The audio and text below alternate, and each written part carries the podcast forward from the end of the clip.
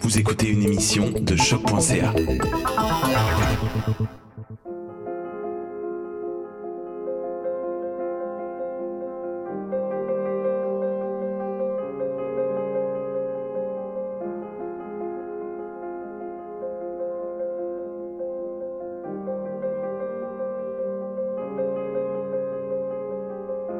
Nous traversons tous occasionnellement des périodes plus difficiles. Pour certains d'entre nous, la lumière au bout du tunnel peut même sembler inatteignable lorsque nous nous retrouvons submergés par les ténèbres. Retrouver le bonheur perdu peut parfois paraître une tâche gargantuesque, mais trop nombreux sont ceux qui oublient que plus les efforts nécessaires sont lourds, plus la satisfaction sera grande. Tout ce qui monte doit redescendre, mais l'inverse est tout aussi vrai. Le traumatisme, une surcharge de travail, une séparation, le décès d'un proche, subir de l'intimidation. Il y a aussi l'hérédité, l'épuisement, la consommation de drogue. Les raisons pouvant causer une dépression sont nombreuses. Il est si facile de se laisser abattre. De plus encore aujourd'hui, il y a beaucoup de préjugés envers la dépression, trop souvent vue comme de la lâcheté. La psychologie est une science imparfaite et les diagnostics dépendent des opinions des spécialistes qui ne sont pas sans faille. La dépression n'est pas qu'une simple déprime passagère, c'est une maladie mentale, et une qui peut être fatale. On m'a récemment décrit la dépression comme une baignade dans un lac. On nage vers le centre, et tant que nos pieds touchent le fond, tout va bien. Mais tranquillement, on ne touche le fond qu'à la pointe d'une orteil, puis le fond disparaît. On nage à la surface pendant un moment sans problème, mais à force de combattre, on s'épuise, puis on se laisse couler. C'est lorsque l'on se retrouve à bout de souffle que la mort rôde, comme un vautour, attendant le moment propice pour nous avaler. Et parfois, certaines victimes du mal de vivre choisissent de ne pas partir seules. Je suis Simon Predge et vous écoutez Ars Morienzi.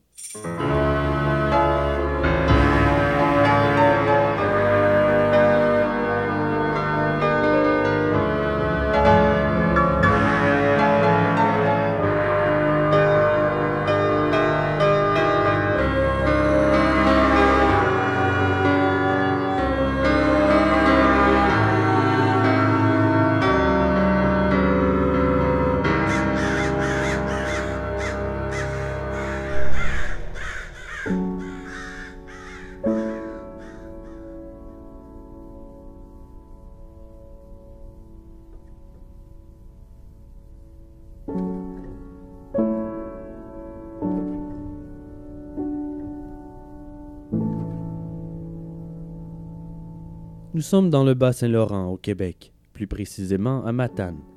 Chantal et Nelson Carrier accueillent une nouvelle bouche à nourrir. Toby voit le jour le 30 mars 1990. Sa jeunesse se passe bien au sein de cette famille aimante, en compagnie de ses deux frères plus âgés, Ismaël et Nathan. Une enfance des plus heureuses, du moins, rien qui ne sorte de l'ordinaire à l'exception de son constant besoin de plaire, de se sentir accepté, un sentiment qui le suivra toute sa vie. Comme pour plusieurs d'entre nous, c'est à l'aube de son adolescence que les choses se corsent. Toby se sent rejeté par les autres jeunes. Il ne trouve pas sa place. Et à la maison, ce n'est pas mieux. Il se querelle avec ses frères. Quoi de plus normal, me direz-vous, et bien j'approuve. Mais on diagnostique un TDA à son frère Nathan. Il est impulsif et colérique. Pas étonnant toutes ces crises de rage. Toutefois, il se contrôle mieux devant ses parents. C'est avec ses frères qu'il perd le contrôle. C'est qu'il vit de l'intimidation à l'école. Il ramène cette colère à la maison. Il est tyrannique avec ses frères. Avec toute cette hargne sous leur toit, les parents perdent patience et les enfants se font disputer pour un oui ou pour un non. Trois garçons en puberté sous un même toit, ça déménage. L'atmosphère est parfois lourde et étouffante. Chantal et Nelson sont des parents très croyants, pratiquants. Ce sont des réguliers à l'église et comme Matane, ce n'est pas très grand, on les connaît bien dans le coin. Sous leur toit, il doit y régner une certaine discipline. Avec trois garçons, ça prend de l'ordre. Ils font ce qu'ils croient être le mieux pour leurs enfants. Quoi qu'on en dise, élever des enfants, ça ne s'apprend pas dans les livres. Ils font de leur mieux, et ce n'est pas toujours facile. Toby n'est pas très gros. À vrai dire, il est plutôt chétif et il n'est pas très apprécié des autres enfants. Déjà à l'âge de 10 ans, il est rejeté. Il a très peu d'amis. C'est qu'il est pessimiste. Et ça, ça dérange. Les autres jeunes le trouvent trop négatif. Ça devient vite pesant. Par conséquent, Toby se retrouve plus souvent qu'autrement seul, triste et frustré. Il se referme sur lui-même, humilié. À mesure qu'il grandit, Toby comprend que s'il joue la comédie et entre dans le moule, il est accepté. S'il agit et répond comme les autres, eh bien, il peut faire partie de la bande. Alors il se costume, il se transforme. Il essaie de s'ajuster, de se standardiser, se fondre parmi ses quelques amis, et ça fonctionne, un peu. Il a besoin d'amour, d'attention, d'approbation. Il a toujours eu peur de manquer d'amour. Il veut plaire. Alors il fait de son mieux pour s'intégrer. Mais dès qu'il baisse les armes et que sa vraie personnalité reprend le dessus, il est rejeté à nouveau. De plus, dès son arrivée à l'école secondaire, il subit de l'intimidation par le groupe d'étudiants sportifs. son sentiment de rejet ne fait que grandir. Il trouve la vie tellement injuste. À la maison, ses parents ont du mal à communiquer avec lui. Toby est de plus en plus colérique. Toute sa frustration causée par le sentiment de rejet explose lorsqu'il y a dispute avec son père.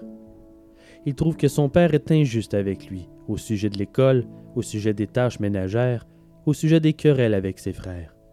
Il le trouve dur, agressif. Mais qui n'a jamais reçu de fessée? Personnellement, j'en ai reçu plus souvent qu'à mon tour, et avec le recul, c'était bien mérité. Toutefois, Toby croit que son père en abuse. Il ne l'a jamais frappé, ce n'est pas ce type de violence.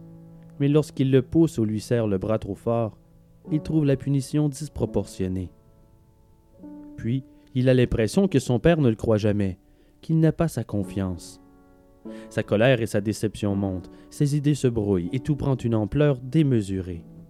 Ce qui ne devrait être qu'une broutille se transforme en cataclysme dans son esprit. Il ne va pas bien. Son endurance s'amenuit et la moindre anicroche le jette au tapis. À peine à douze ans, il commence à avoir les idées noires. Et en vieillissant, ça ne fait qu'empirer. Sur Internet, on le bannit des groupes de discussion car il ne s'entend pas avec les autres. À la maison, il a l'impression d'être en compétition avec ses frères en plus de perdre à tout coup. Ses parents sont trop stricts et étouffants à son goût. Il est le plus jeune frère, le plus petit, et il sent qu'il dérange plus qu'il ne plaît au sein de sa famille. Pourquoi lui Qu'a-t-il fait pour mériter tout ce désespoir? Et pourtant, ce n'est pas les opportunités qui manquent. En réalité, il est mieux entouré qu'il ne le croit. Mais lorsque les ténèbres s'emparent de nous, ça nous aveugle. Nos pensées de plus en plus négatives nous empêchent d'y voir clair. Plusieurs portes sont ouvertes pour Toby, mais il se déprécie. Chaque étape lui paraît comme une montagne qu'il n'arrive pas à surmonter. C'est un cercle vicieux. Il a le doigt dans l'engrenage, il n'arrive plus à le sortir. La grisaille a pris sa main, puis son bras, et à mesure que les mois et les années passent, elle s'approche dangereusement de sa tête. Il a ses premières pensées suicidaires vers 14 ans.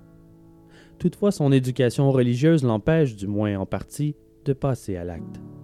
Sans me plonger dans les saintes écritures, selon la Bible, le suicide est un grave péché.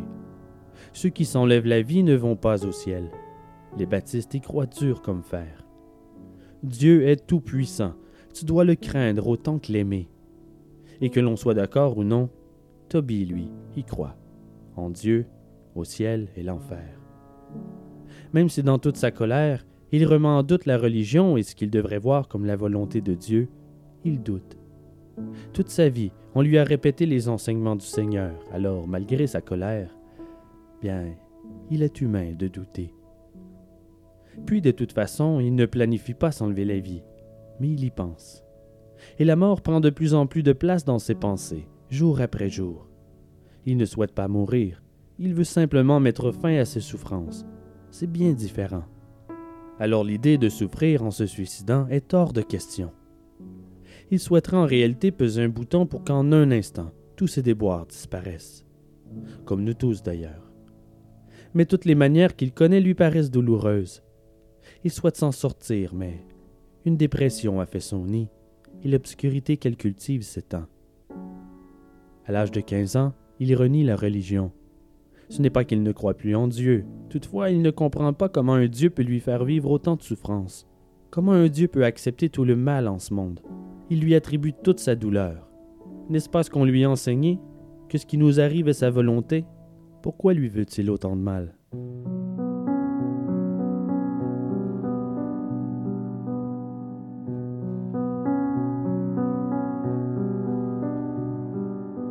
Un soir, suite à une engueulade avec son père, Toby monte à sa chambre et se met à déchirer sa Bible, page après page. Son père entre, attiré par le vacarme. En voyant la scène, il explose de colère et l'empoigne pour le disputer. Sur le point d'ébullition, Toby sort dans la cour pour faire descendre la pression. Il vide sa rage sur un vieux ballon de football dégonflé qui traînait dans la cour. Il le frappe, saute à pieds joints dessus, il le réduit en miettes. Son père sort et lui ordonne de rentrer. Toby abdicte et se dirige tête basse et poing serrés vers la maison. En passant à côté de lui, son père l'agrippe par le cou et le pousse vers la porte. Toby s'enrage à son tour. Il donne un avertissement à son père. S'il le touche à nouveau, il le frappera. N'acceptant pas la menace, Nelson l'attrape par les épaules de derrière pour le secouer. Cette fois, Toby réplique. Il lui envoie un coup de coude droit dans le visage. Nelson réussit malgré tout à le maîtriser. Ensuite, il déclare que s'il n'est pas content, il peut bien aller vivre ailleurs. Il n'a pas à habiter avec eux. C'est exactement ce qu'il fait. Peu de temps après, il va porter plainte à la DPJ. Il veut changer de famille. Ironiquement, en se dirigeant vers le bureau pour porter plainte, son père le croise à voiture. Il lui demande où il va et il dit la vérité. Son père affirme qu'il ne marche pas dans la bonne direction et lui offre de l'y emmener. Il n'est pas encore majeur, alors il part en famille d'accueil. Et étonnamment, ça se passe très bien. Il réalise que sans le carcan parental strict, il se débrouille plutôt bien. Il fait ses travaux d'école sans qu'on lui demande, il respecte les règles de la maison. Il aime bien sa nouvelle famille. Il ne ressent plus l'oppression familiale qui l'étouffait. Ça lui fait du bien. Toutefois, il n'y restera pas longtemps. Au bout de deux mois et plusieurs rencontres avec les parents et la travailleuse sociale, il revient vivre à la maison. Les choses se sont bien améliorées, grandement. Il ne se dispute pratiquement plus avec ses parents. Tout semble avoir changé pour le mieux. Mais il a tout de même encore très peu d'amis, et même avec ceux qu'il a, il trouve que leur relation est superficielle. Il réussit à se faire une première copine sur Internet, Baptiste elle aussi. Mais comme elle habite assez loin et que les parents n'approuvent pas les relations avant 18 ans parce que ils ne peuvent pas se marier avant la majorité de toute façon, alors à quoi bon? Eh bien, ça complique la situation avec sa copine et ça ne fait qu'un temps. Ils ne se verront que quelques fois.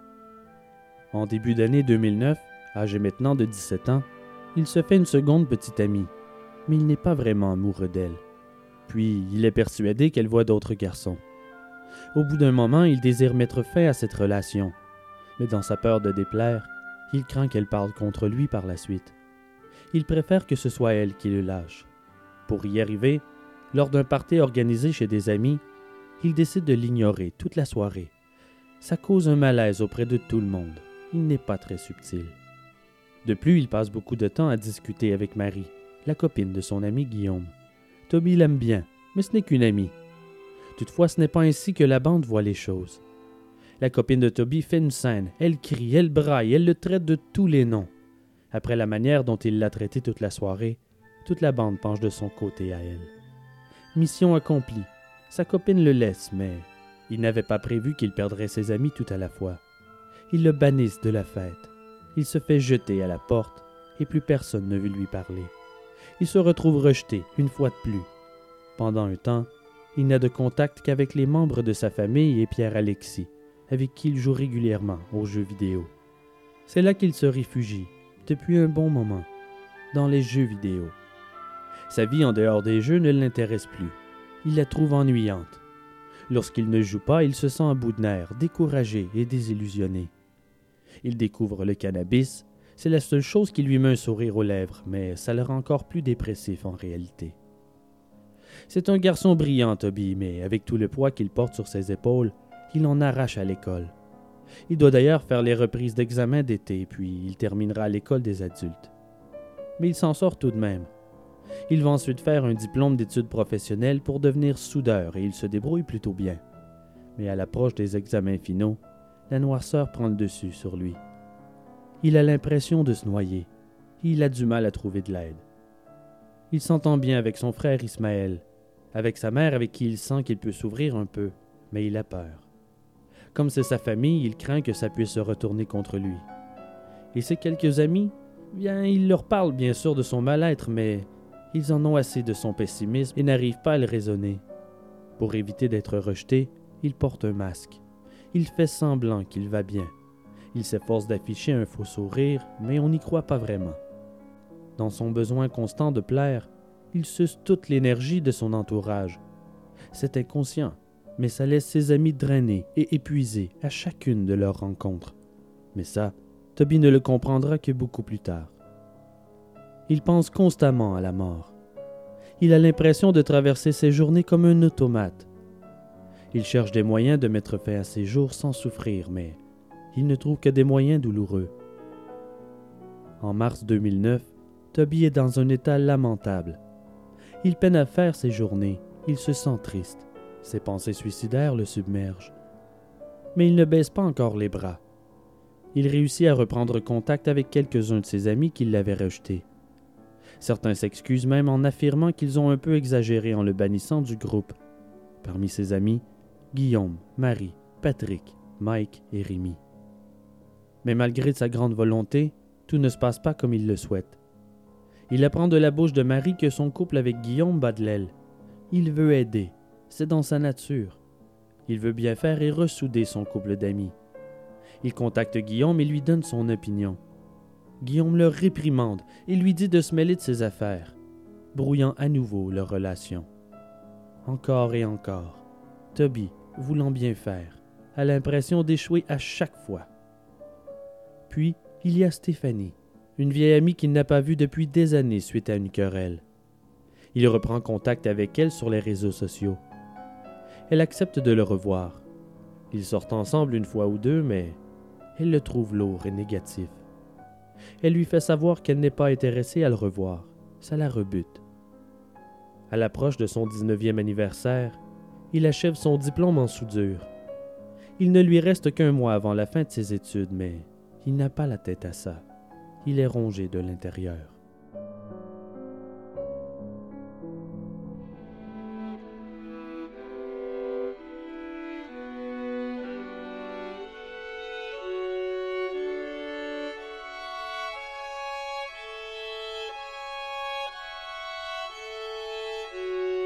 Le 30 mars, c'est son anniversaire.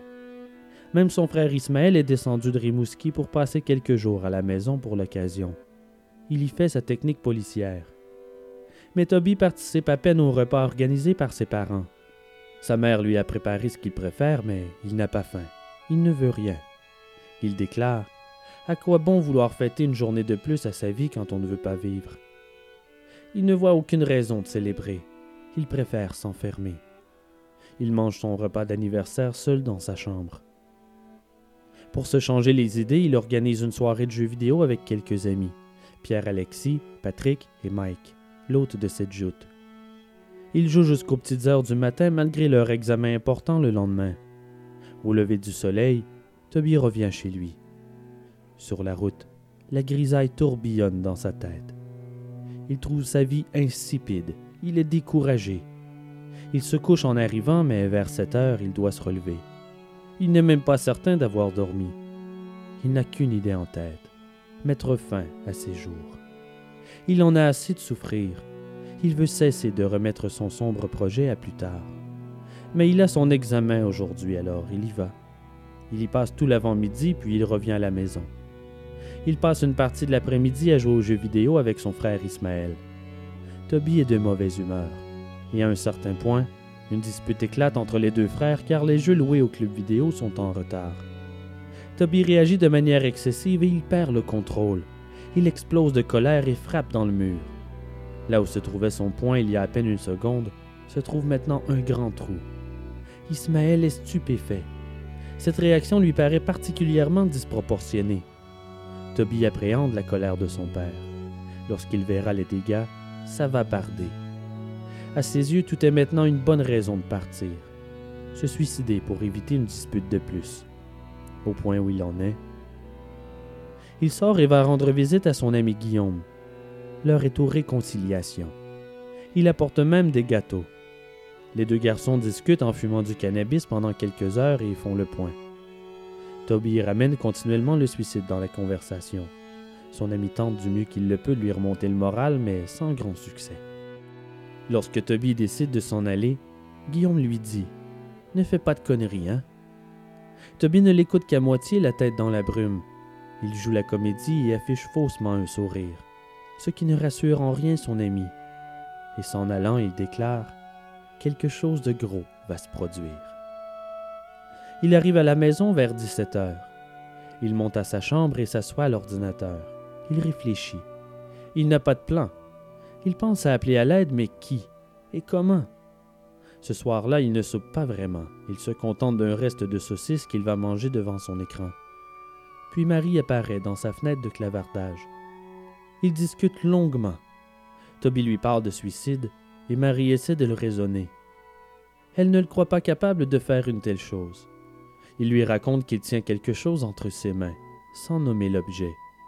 Il écrit qu'il l'utilisera plus tard dans la soirée et que, par la suite, il se sentira bien. Il parle d'un couteau de cuisine. Leur conversation se termine vers 21 heures.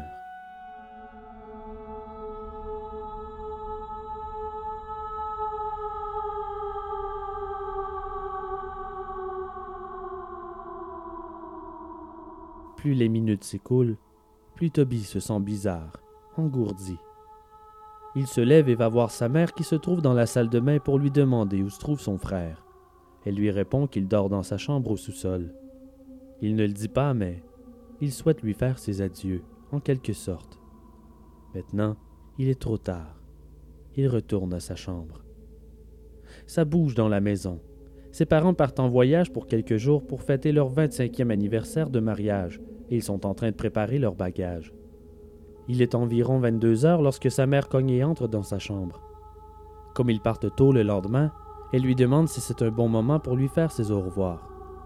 Il répond nonchalamment que non, qu'ils auront amplement le temps demain matin. C'est dans les minutes qui suivent que Toby prend finalement sa décision. C'est ce soir qu'il s'enlèvera la vie. Une vague d'émotion le submerge.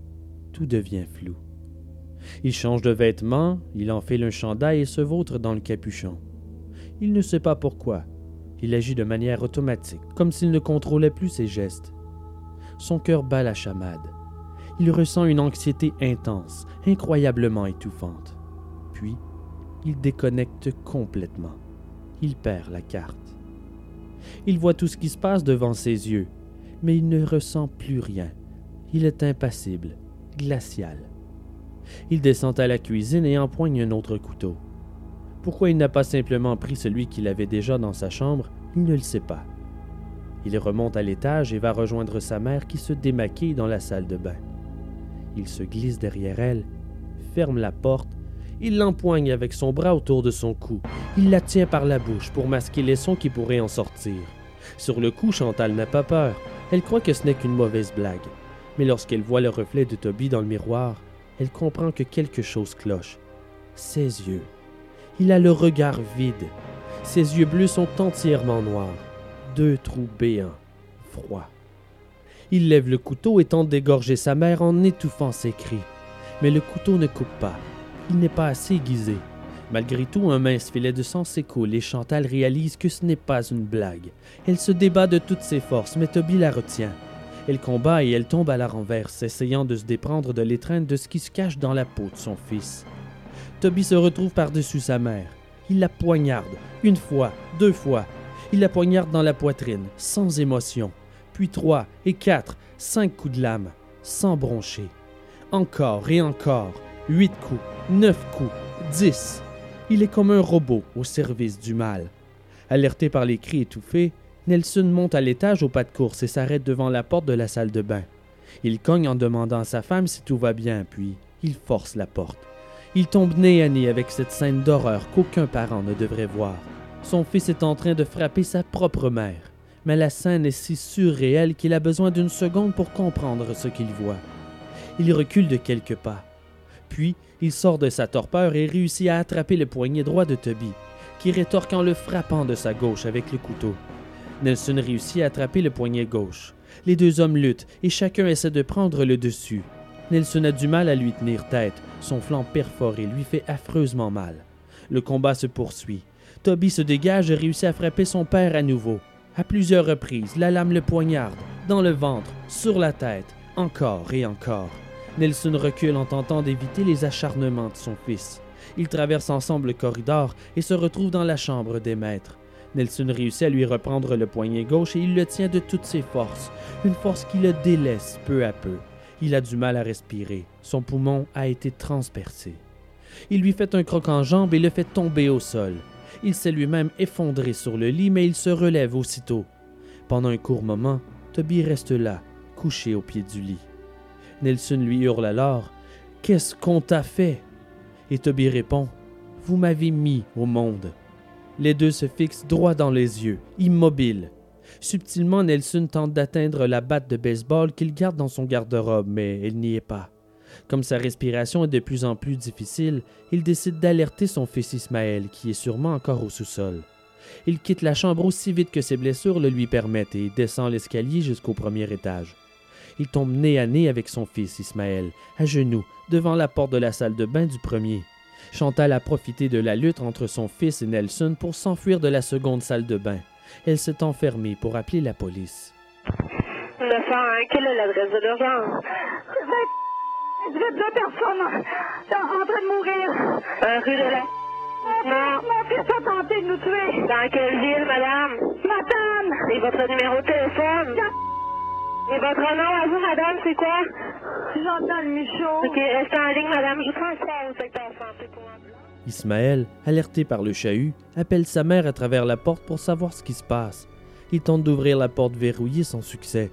Il entend les gémissements de sa mère derrière la porte. Nelson, à bout de souffle, tente désespérément de crier le nom d'Ismaël, mais aucun son ne sort. Soudainement, Toby descend les escaliers en courant et pousse son père à deux mains avant de le poignarder une fois de plus. Nelson tombe au sol. À ce moment, Toby se retourne et voit son frère toujours à genoux. À peine Ismaël a-t-il le temps de se retourner qu'il reçoit un coup de couteau dans le flanc. Il laisse sortir un grand cri de douleur. On peut entendre ses hurlements dans l'appel du 911 placé par Chantal de l'autre côté de la porte. Ismaël réussit à se lever et tente de s'enfuir. Toby se met à le chasser, le bras en l'air, l'arme menaçante au-dessus de sa tête. Ismaël trébuche. Toby arrive juste au-dessus de lui et... Il se réveille. Il regarde son frère devant lui. Il est en train de se vider de son sang. Toby affiche un visage surpris, comme s'il venait de se réveiller d'un cauchemar et qu'il ne comprenait pas ce qu'il faisait là. Il reprend contact avec la réalité. Tout ce temps, il pouvait voir, mais n'avait aucun contrôle de ses mouvements. Il était en dissociation.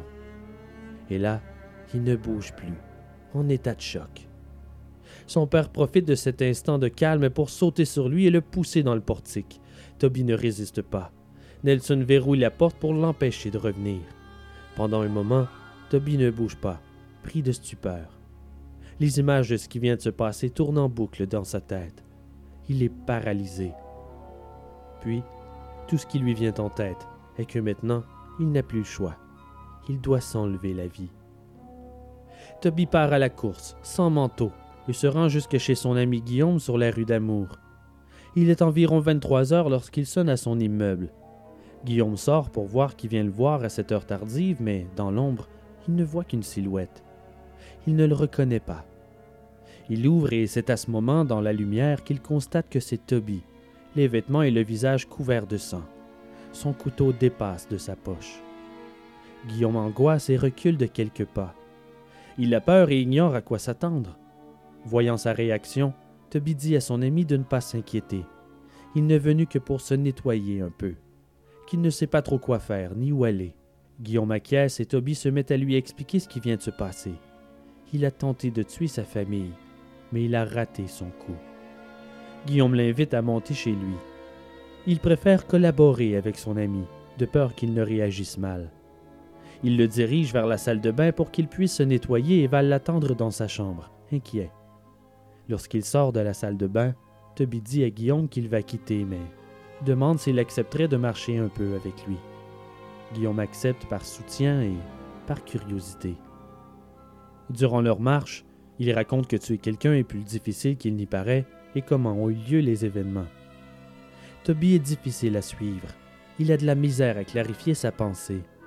De plus, il ne veut pas passer pour une chachotte, alors il parle comme si ça avait toujours été dans ses plans. Ses propos sont déconstruits. Guillaume écoute, c'est tout ce qu'il peut faire. Puis Toby demande de quelle manière il pourrait se suicider une fois pour toutes. Guillaume essaie d'entretenir la conversation, mais il ignore quoi répondre. Il a peur. Il sent ses genoux qui claquent. Les garçons montent sur le toit du pavillon de la cité, un bâtiment de la ville hébergeant divers organismes. À un certain point, il demande à Toby de se débarrasser de son couteau qui le rend nerveux et l'intimide. Toby sort son couteau de ses poches et le lance dans un banc de neige.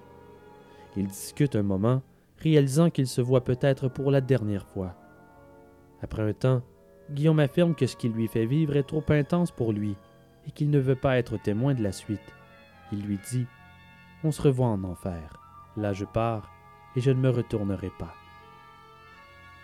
Toby reste sur le toit un peu moins d'une heure à tenter de se motiver à sauter, mais il n'y arrive pas. Il ne trouve pas le courage. Il y redescend du toit et rebrousse chemin. Vers minuit trente, Mike est réveillé par sa copine. On cogne à la porte. Va voir qui c'est. Toby? Mais qu'est-ce que tu fais là? Et pourquoi t'es tout trempé, mais. Mais. Mais c'est du sang? Toby répond qu'il a des problèmes. Il demande s'il peut entrer. Il a besoin de parler. Il ne va pas bien. Mike, ébahi, lui demande ce qui lui est arrivé. As-tu eu un accident? En voyant les vêtements sanglantés du visiteur, Julie lâche un petit cri et fige. Mike l'aide à nettoyer ses blessures au doigt et il lui fait un pansement. J'ai essayé de tuer mes parents. Sur le coup, Mike n'en croit pas un mot. C'est le 1er avril. Il croit que c'est une mauvaise blague.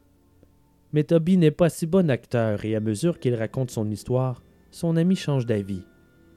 Puis Toby lui demande de l'aider à mourir. Mike lui répond qu'il n'a rien pour ça dans la maison et il essaie de le raisonner.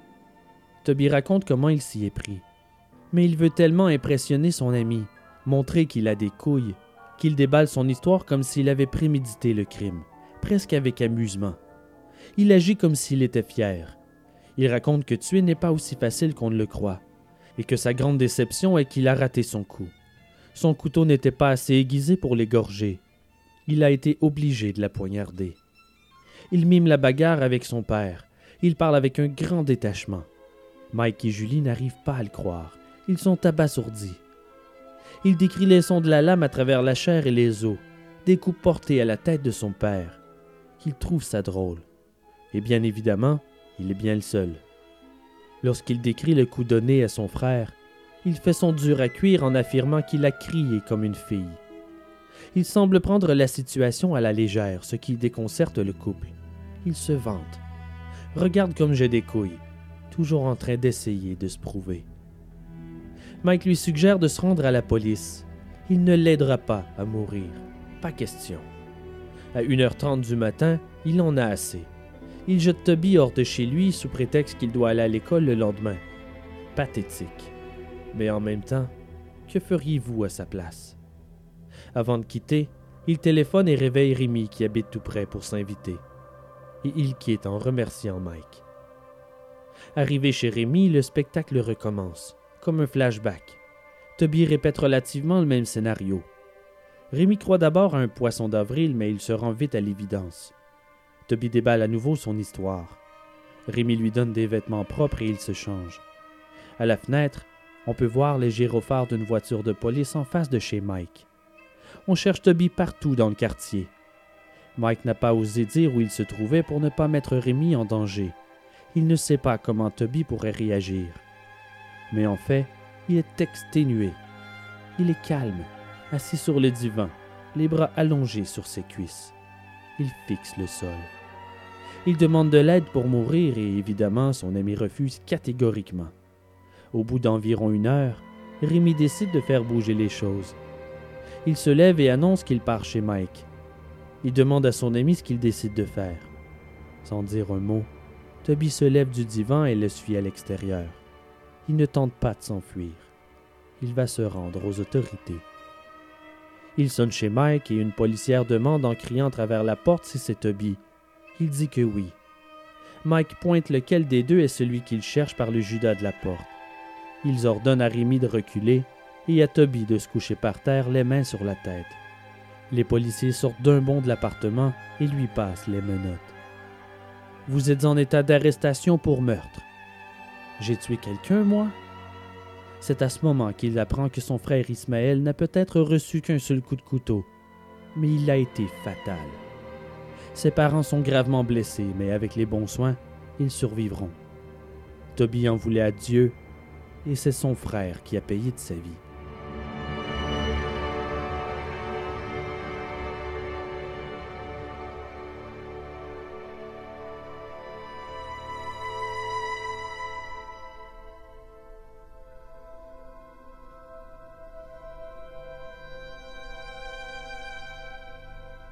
Après plusieurs heures d'attente au poste de police, un enquêteur de la Sûreté du Québec vient l'interroger.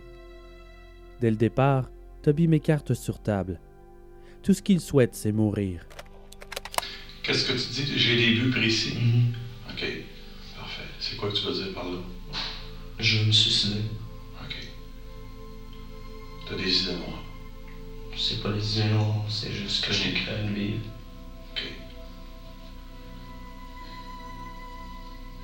Décidé ça quand?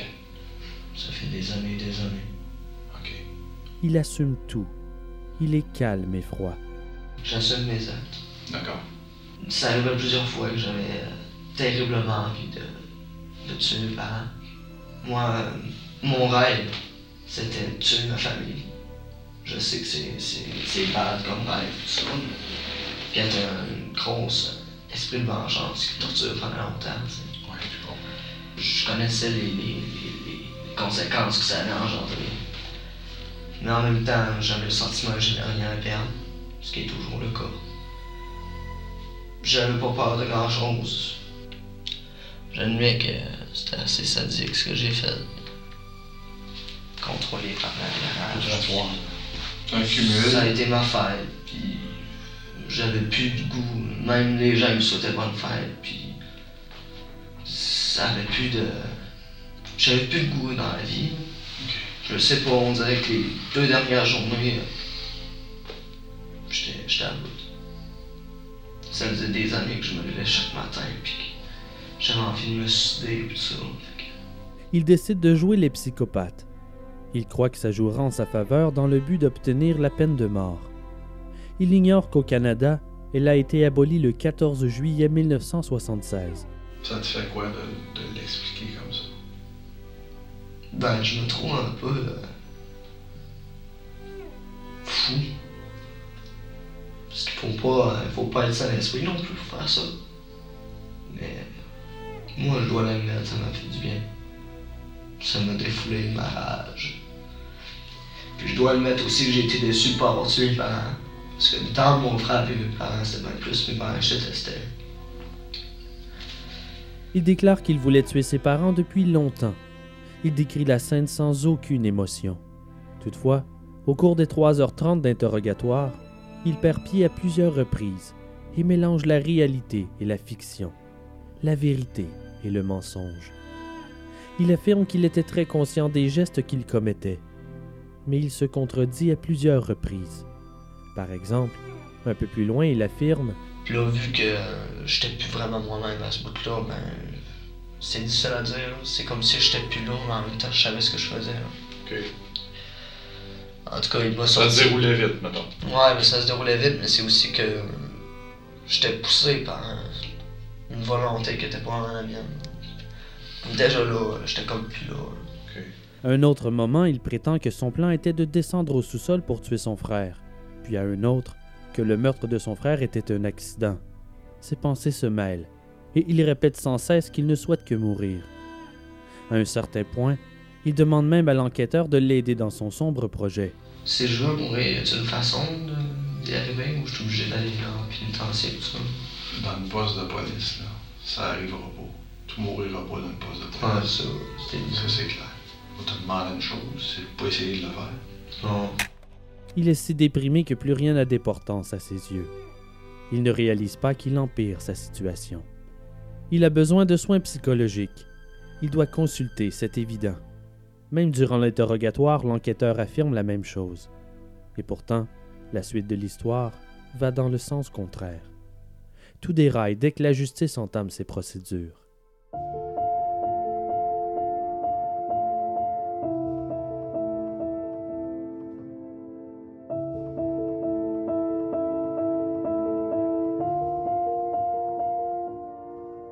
Mais ce qui surprend dans cette histoire, c'est la réaction de Chantal et Nelson Carrier.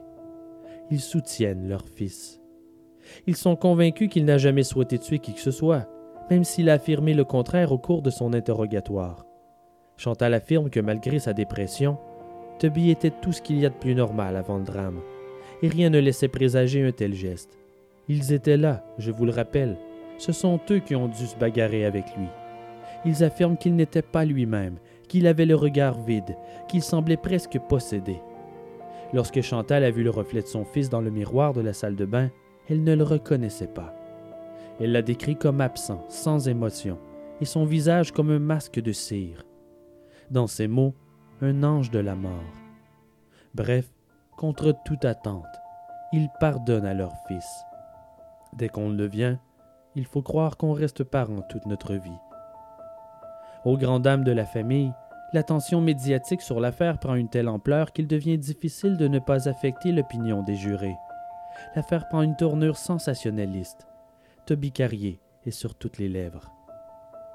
Dès la première comparution, Toby se présente sans avocat, sans soutien. Mais il faut bien l'admettre, c'est lui qui l'a refusé. Et comme il a 19 ans, on ne peut le forcer. Vous n'avez pas d'avocat, M. Garry? Non. Est-ce que vous en avez contacté un ou vous avez d'en avoir? Un? Non. Comme si ce n'était pas assez, le procureur demande à ce qu'on interdise tout contact entre ses parents et lui. Il veut l'isoler complètement. Ça fonctionne. On lui accorde. La famille est en colère et on ose appeler ça la justice.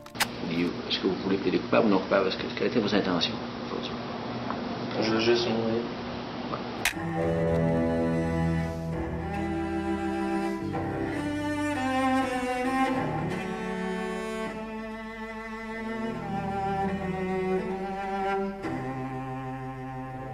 Le procès débute donc en date du 28 janvier 2013. Tout au long des procédures, le procureur général, Maître Loisel, agit de manière exécrable. Il intimide les carriers. Littéralement. Il ment et il manipule les jurés. Il leur demande même de ne pas tenir compte du témoignage de Chantal sous prétexte qu'elle est la mère de l'accusé, sans tenir compte qu'elle est aussi la victime. Chantal qualifie ses propos de dégueulasses.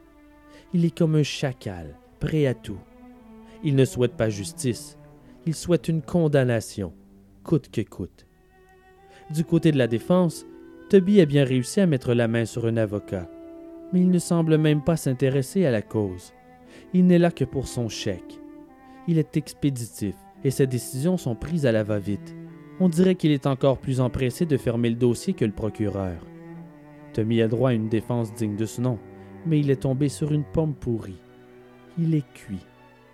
Il est accusé du meurtre au premier degré de son frère Ismaël et tentative de meurtre sur ses parents. Mais le plus pathétique et absurde reste à venir. D'abord, le juge François Huot refuse la défense de non-responsabilité pour cause de maladie mentale. Selon lui, Toby n'est pas malade. Il se porte très bien et il était tout à fait conscient le jour du drame. Le juge n'est pourtant pas psychiatre. Son opinion personnelle prévaut. On affirme aussi à Chantal et Nelson qu'ils n'ont pas le droit de s'adresser à l'avocat de la défense, ce qui est totalement faux. Mais qu'est-ce que c'est que cette histoire? Que se passe-t-il dans ce tribunal? Le juge Huot déteste Chantal pour une raison inconnue. Il la méprise. Mais en fait, dans l'ombre, certains le décrivent comme un juge très misogyne, un juge sans jugement. Et de son côté, le procureur fait tout ce qu'il peut pour mettre des bâtons dans les roues de la défense. allant jusqu'à inventer et intimider. Ce n'est pas un procès impartial, c'est un cirque. Toby aurait dû aller à l'Institut Pinel pour obtenir des soins psychologiques, mais il est seulement incarcéré sans accès aux soins dont il a besoin. Le jury rend son verdict à la mi-février. Il est déclaré coupable de meurtre au deuxième degré sur son frère et tentative de meurtre sur ses parents. Les Carriers n'ont pas l'impression d'avoir obtenu justice.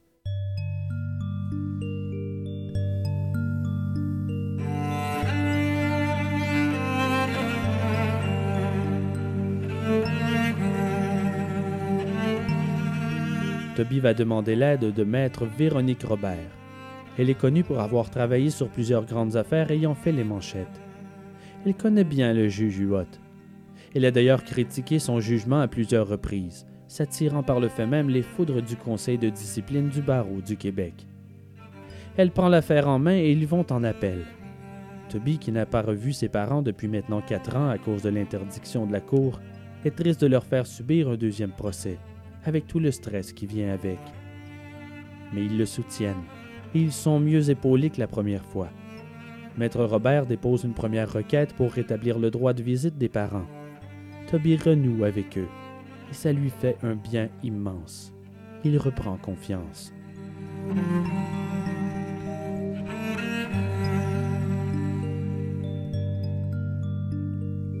Le deuxième procès débute le 1er mai 2017 à Bécomo présidé par le juge Serge Franqueur.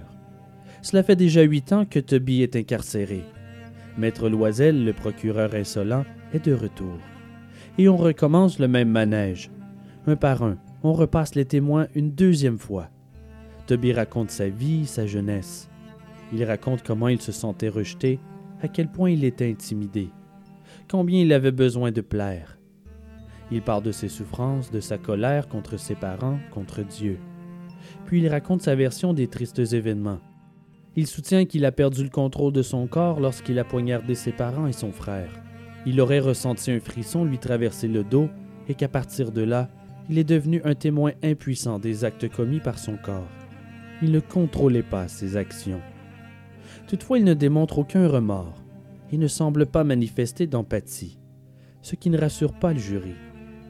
Puis vient le contre-interrogatoire de Maître Loisel. Il est agressif. L'accusé se fait cuisiner. un point tel qu'à la fin, Toby admet. Il a menti. Il a menti à quatre des témoins, à l'enquêteur et au psychiatre. Mais pourquoi? Puis c'est au tour des parents de raconter leur histoire. Selon eux, leur fils n'a jamais eu envie de les tuer. Ils ne comprennent pas pourquoi il a raconté ça à tout le monde. C'est vrai qu'il n'allait pas bien, qu'il était dépressif. C'est vrai qu'il y avait souvent des disputes à la maison, mais Nelson n'était pas aussi violent que Tommy le dit. Il exagère. Il n'a pas été victime de violence, de maltraitance ou de pression religieuse. De plus, il raconte combien Toby aimait son frère Ismaël. Ils s'entendaient bien. Il ne souhaitait pas sa mort, ça ne fait aucun sens. Ils sont d'accord que Toby a besoin de soins, mais il n'est pas le monstre que tout le monde croit qu'il est. Sur cette question, Nelson dit à la barre on n'est pas des médecins ni des spécialistes. Mais ne venez pas nous dire que l'on a vécu pendant des années avec un fils qui ne pensait qu'à se débarrasser de toute sa famille. Ça ne tient pas la route. C'est pour ça qu'on n'a pas peur de lui.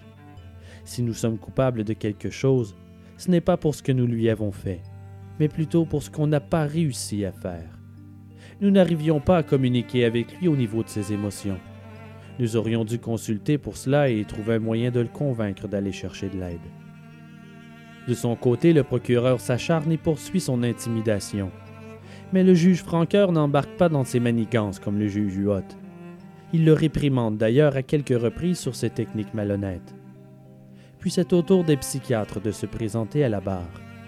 Et c'est là que tout se joue. Car Toby assume pleinement ses actes. Il l'a fait, il n'y a aucun doute. Mais était-il conscient, oui ou non? Une psychiatre, la docteure Marie-Frédérique Allard, appuyer la version de l'accusé en affirmant qu'il a subi un épisode de dissociation le soir du crime, comme s'il avait temporairement quitté son corps en quelque sorte. Selon elle, Toby est un narcissique hyper vigilant et il souffre d'un trouble de la personnalité limite. Maître Loisel appelle ensuite son propre spécialiste et selon son analyse, même s'il souffre d'un mal à l'âme, qu'il a de la difficulté à vivre et que ça lui entraîne des variations d'humeur, Toby n'est pas dépressif. Il n'a pas souffert de dissociation. Il aurait été totalement conscient de ses actes. Le procès devient un jeu de séduction. Qui des deux parties réussira à mieux vendre sa salade? Toutefois, il y a une différence importante entre les deux psychiatres. Celui de Maître Loisel n'a parlé avec Toby que durant deux heures, tandis que le docteur Allard l'a rencontré trois fois, pour un total de huit heures. Déjà que la psychologie est une science malléable, il faut tout de même prendre le temps pour faire une analyse approfondie. Puis il y a une autre question qui est soulevée, celle de la génétique. On sait que Nathan, le frère de l'accusé, a été diagnostiqué TDA, mais mis à part lui, est-ce qu'il y a eu d'autres cas de maladie mentale dans votre famille? Oui, il y en a eu. Le père de Nelson a tué sa femme en 1968.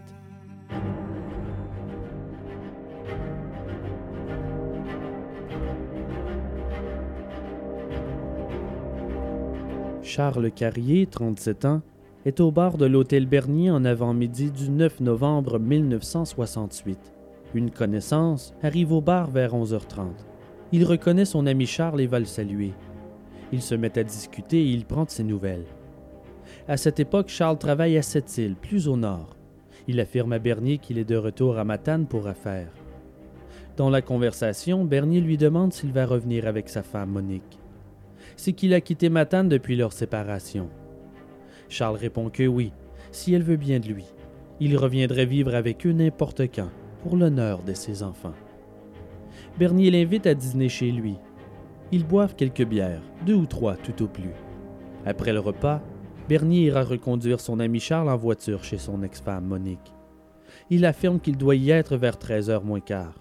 Toutefois, il parle, il parle, et ce n'est que vers 15 heures moins quart qu'il monte à bord de la voiture pour se diriger vers chez Madame le chasseur. Arrivé sur place, Bernier s'invite, mais Charles refuse sous prétexte qu'ils ont des affaires personnelles à régler. Le voisin est dans la cour. Il bricole sur sa voiture. En se croisant, Charles et lui se saluent d'un geste de la tête. Puis il monte à l'étage et disparaît dans l'appartement de la rue Fraser. Environ dix minutes plus tard, Monique ressort sur le balcon pour secouer des tapis par-dessus la rampe du balcon et retourne à l'intérieur. À peine cinq minutes après, tout éclate. Nelson Carrier, alors âgé de seulement 11 ans, est en train de jouer au ballon dans la cour. Soudainement, sa sœur Brigitte arrive en panique en lui demandant de la suivre. Elle crie que leur père est ivre et qu'il est en train de tuer leur mère. Il court en montant les escaliers et Nelson se penche à la fenêtre pour voir à l'intérieur. Ce qu'il voit, c'est son père Charles en train de poignarder sa mère. Nelson court au premier étage avertir la propriétaire, Madame Lavoie, de ce qui se passe. Lavoie monte à la course, suivie de près par sa fille Gaëtane et le jeune Nelson. Elle essaie d'ouvrir la porte, mais elle est verrouillée. Nelson crie à Gaëtane d'aller chercher les clés.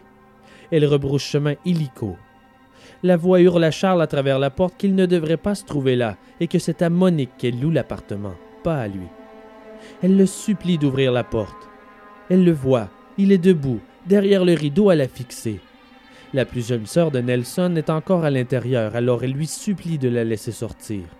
Charles lui répond que si elle veut qu'il lui ouvre la porte, il faudra appeler la police. Mais comme elle a peur qu'il arrive quelque chose à la petite, elle ne veut pas s'éloigner pour contacter les autorités puis sa fille arrive avec les clés. Elle déverrouille et entr'ouvre la porte. À ce moment, le voisin Raymond Rivard, qui est en fait le cousin de Madame Lavoie, arrive en haut de l'escalier. Il l'empoigne par le bras et l'attire en lui disant qu'elle ne devrait pas se trouver là, qu'elle pourrait se faire tuer. À ce moment, une voisine, Madame Desrosiers, appelle Nelson qui est toujours dans les escaliers, lui demandant de la rejoindre, que c'est dangereux. Dans ces mots, il pourrait t'achever toi aussi. Alors Nelson fait ce qu'on lui dit et va se réfugier chez elle. La voix est choquée d'être retenue par Rivard. Elle continue d'hurler à Charles de lui ouvrir la porte. Elle le voit à travers la fenêtre. Il se tient là, debout, immobile. Elle voit ses lèvres bouger mais n'arrive pas à comprendre ce qu'il dit. Sa colère monte et elle décide de défoncer la vitre de la porte avec son pied. Charles continue de la dévisager sans réagir. Puis il lève la main comme pour s'accrocher au cadre de la porte et elle constate que ses mains sont maculées de sang. Elle se met à crier Il l'a tué Il l'a tué À ce moment, une voiture de police se gare devant la maison. Le constable Dubé monte les escaliers à toute vitesse et ouvre la porte. Il entre et empoigne Charles. La petite qui se cachait en boule dans un coin de la pièce profite du moment pour s'enfuir de l'appartement en courant et saute dans les bras de Madame Lavoie. Le constable Dubé lui crie de redescendre, ce qu'elle fait dans les larmes et la panique. Elle vient de voir le corps de Monique le chasseur, dans une mare de son sang, sur le plancher. Le couteau est encore planté dans son thorax. Seul le manche est visible. La lame est entièrement plongée dans le cœur. Ce dernier coup lui a été fatal. Le constable Dubé s'approche avec précaution. En le voyant, Charles lui dit, et je cite, C'est fait. Je me suis vengé. Je l'ai tué parce que je l'aimais. Sale chien, c'est à ton tour. Tu vas sortir. À ce moment, Charles lève le bras en l'air, mais avant même qu'il puisse faire quoi que ce soit, le constable lui prend le bras et lui passe les menottes. Les renforts arrivent. Charles ne fait que répéter Je me suis vengé, je suis bien content, alors qu'on l'emmène derrière les barreaux. Durant son incarcération, Charles déclare C'est triste, mais il fallait que ça arrive. Tout le monde était sur mon dos. C'est bien de valeur, mais il fallait que quelqu'un paie pour ce que j'ai enduré.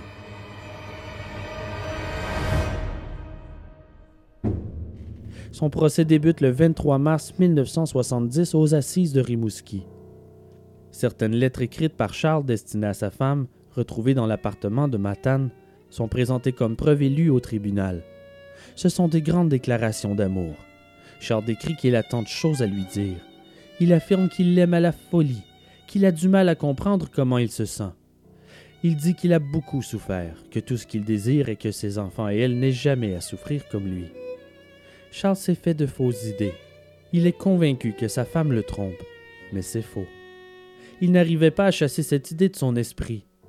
Ce n'est pas la première fois que la pression monte. Quelques années auparavant, il a tenté d'incendier sa maison et avait menacé sa femme à la pointe d'un couteau. Le moment le plus touchant est lorsque le jeune Nelson Carrier monte à la barre. Lorsqu'on lui demande s'il est relié à Charles, il répond Ça a déjà été mon père. Les experts en psychiatrie sont appelés à témoigner et à donner leur opinion sur la santé mentale de l'accusé. Le docteur Paradis affirme que Charles souffre de délire paranoïde interprétatif chronique. Cette maladie, selon lui, se manifestait principalement par la jalousie développée à l'endroit de son épouse. Il en était venu à une mauvaise interprétation des faits, le conduisant à des conclusions erronées. Il aurait perdu contact avec la réalité, perdu le contrôle de ses émotions. Toujours selon le docteur Paradis, son délire peut provenir de son enfance. Charles en était arrivé au point où l'amour et la haine se côtoyaient, et pouvait même être accompagné de désirs meurtriers. Dans certaines circonstances particulières, Charles pouvait perdre toute appréciation critique de la réalité à la suite de la chute de ses défenses, et qu'à ce moment, sa responsabilité doit être considérée comme presque absente. Un second psychiatre, le docteur Roy, affirme que le comportement de Charles est plutôt psychopathique. Charles souffrait possiblement déjà d'un délire d'interprétation ou de psychose paranoïaque bien avant le jour du drame. Il affirme qu'un individu atteint de psychose peut perdre le contact avec la réalité et sa responsabilité est atténuée. Au final, le jury rend son verdict. Charles Carrier est déclaré non coupable pour aliénation mentale.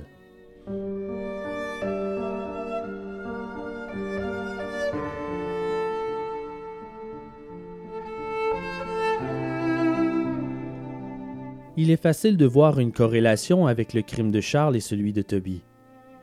Les deux affaires sont similaires à plusieurs niveaux. Est-ce possible que les troubles mentaux de Toby proviennent de son héritage génétique? Selon bon nombre de neurobiologistes, les troubles psychiatriques seraient en grande partie d'origine génétique. De fait, le bon fonctionnement du cerveau est contrôlé par diverses protéines codées par un gène. Il suffit qu'un de ces gènes soit défectueux pour que la protéine correspondante ne puisse plus remplir sa fonction dans la grande machine cérébrale. Néanmoins, la génétique ne prend pas compte de tout. Par exemple, les vrais jumeaux qui sont dotés du même patrimoine génétique n'ont pas nécessairement les mêmes maladies. C'est entre autres le cas de la schizophrénie. Les maladies psychiatriques seraient plutôt le résultat d'une interaction complexe de l'environnement avec certains gènes. La science commence à peine à comprendre comment l'environnement modifie le cerveau et déclenche ces troubles mentaux. Les expériences de vie peuvent changer l'esprit d'un individu en modifiant l'expression des gènes qui contrôlent le fonctionnement du cerveau. Un traumatisme, la consommation de drogue ou le manque d'affection n'altèrent pas la séquence des gènes, mais ils conduisent à la greffe de molécules dites satellites sur l'ADN. Ces additions influent sur l'expression des gènes, inhibant ou activant la production des protéines qu'ils codent, ce qui risque de perturber le fonctionnement cérébral et l'état mental d'une personne. Nous appelons ce processus épigénétique. Mais quel est son rôle dans le cerveau? Par exemple, le comportement d'une mère peut renforcer la résistance émotionnelle de ses enfants en favorisant l'expression d'un gène diminuant le stress et l'anxiété. À l'inverse, des événements traumatisants chez des jeunes cesseraient la fabrication d'une protéine responsable de la croissance neuronale par un mécanisme épigénétique et pourraient entraîner une dépression. Des récents travaux montrent également que des changements épigénétiques joueraient un rôle dans des pathologies telles que l'addiction aux drogues et la schizophrénie, ainsi que dans la mémoire à long terme. Les études sont en train de fournir la preuve que les modifications épigénétiques peuvent être transmises d'une génération à une autre. Bref, nous n'héritons pas que des gènes de nos parents, mais aussi, possiblement, de leur éducation, leur traumatisme, leur rythme de vie, qui influent sur notre propre personnalité. Serait-ce possible que Toby ait vécu la même chose que son grand-père Charles? L'analyse psychiatrique semble pencher en ce sens. Ça expliquerait bien des choses. Il est toutefois difficile de le prouver dans le cadre d'un procès. Maître Robert brosse le portrait d'un garçon qui a été victime de rejet toute sa vie, vécu dans une famille très stricte et religieuse, qui souffrait d'une dépression majeure couplée à un trouble de personnalité limite et qui, de surcroît, a des antécédents de problèmes de santé mentale dans sa famille. Elle affirme que les propos tenus par Toby sur le fait qu'il souhaitait tuer ses parents depuis l'âge de 12 ans sont grotesques, qu'il racontait n'importe quoi. D'ailleurs, il a lui-même admis avoir menti. Elle réclame au jury qu'il déclare son client non criminellement responsable.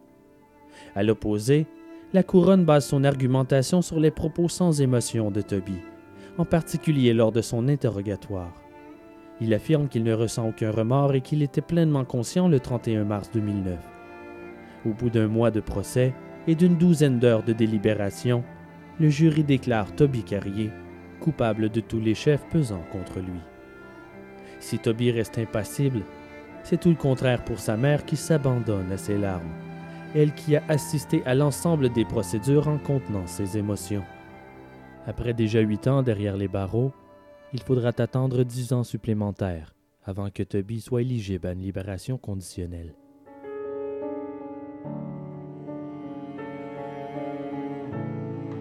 Aujourd'hui, les carriers sont en mode reconstruction. Ce qu'ils ont toujours voulu depuis le tout premier procès, ce n'est pas seulement que Toby soit déclaré non criminellement responsable, mais qu'il obtienne des soins psychiatriques. Il devrait suivre des thérapies, être hospitalisé, ce qu'il aurait eu s'il avait été déclaré non responsable. Toutefois, incarcéré comme un simple criminel, il n'a pas accès à un psychiatre. D'ailleurs, durant son incarcération, il continue à avoir des hauts et des bas. Il fait une tentative de suicide au cours des premières années derrière les barreaux. Il tente de s'asphyxier à l'aide d'un sac plastique qu'il se place sur la tête. Heureusement, il se fait prendre par un co-détenu. Il affirme aussi que son instinct de survie l'a empêché de poursuivre. Il garde contact avec sa famille aimante, qui le soutiennent et qui lui ont tout pardonné. Il prépare présentement sa demande de libération conditionnelle. S'ils l'obtiennent, l'unique projet des carriers est de lui fournir les soins et l'amour qu'il a besoin.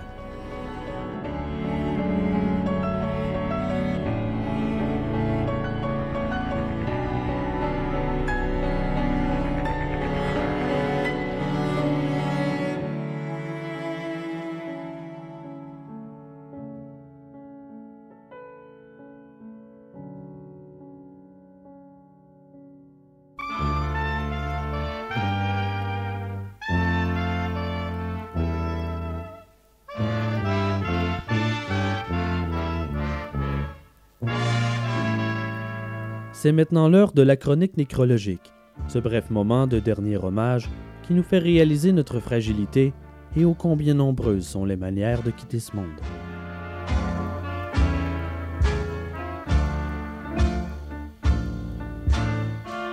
Pour suivre la nouvelle tendance surnommée Trash the Dress ou Détruire la robe, Maria Pantazopoulos s'offre une dernière séance photo dans la rivière Waro à Rawdon située à une trentaine de kilomètres de Montréal. Elle s'est mariée tout récemment et désire profiter une dernière fois de sa robe. Elle veut être immortalisée dans un décor qui sort de l'ordinaire. Elle patauge dans la rivière à prendre des poses avec le photographe Louis Pagakis. Mais au bout d'un moment, la robe est de plus en plus mouillée et donc de plus en plus lourde. Le courant la pousse et elle a du mal à revenir vers la berge. Puis, elle glisse sur une pierre visqueuse et le courant l'emporte. Elle n'arrive pas à nager sous le poids de la robe. Ses pieds ne touchent plus le fond. Elle appelle à l'aide en s'éloignant puis disparaît dans les flots. Les personnes présentes tentent par tous les moyens de la sauver mais n'arrivent pas à la rattraper. Même deux policiers appelés sur les lieux retirent leurs vêtements et tentent de la retrouver à la nage durant une heure entière, mais sans succès. Son corps est retrouvé 50 pieds plus loin au pied de la chute d'Orwin. Il est pourtant interdit de se baigner à cet endroit, mais peu de gens respectent la réglementation. Maria avait 30 ans. Voici une bonne raison supplémentaire qui devrait vous convaincre de ne pas suivre les tendances lancées par les influenceurs.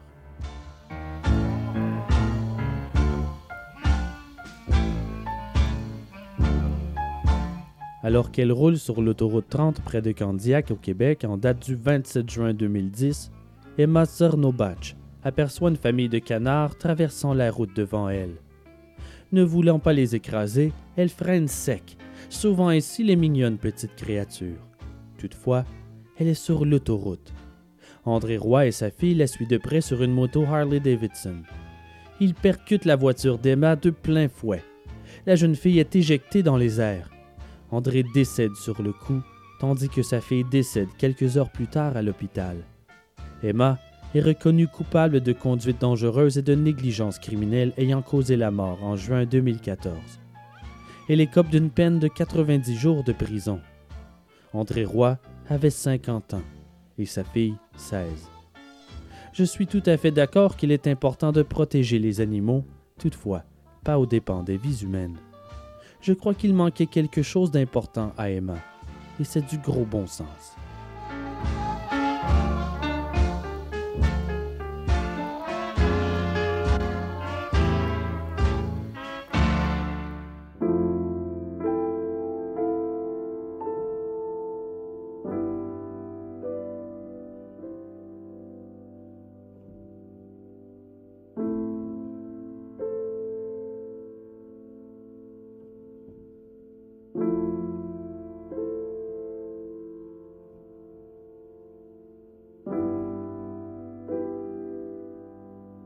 Cathy Gauthier voit le jour le 14 février 1974 à Chibougamau, dans la région du lac Saint-Jean, au Québec.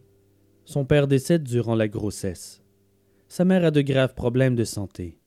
Ne se sentant pas capable de s'occuper seule de ses deux enfants durant cette épreuve, elle donne sa fille en adoption, mais conserve son fils avec elle. En vieillissant, Cathy est amère et se sent rejetée par sa mère.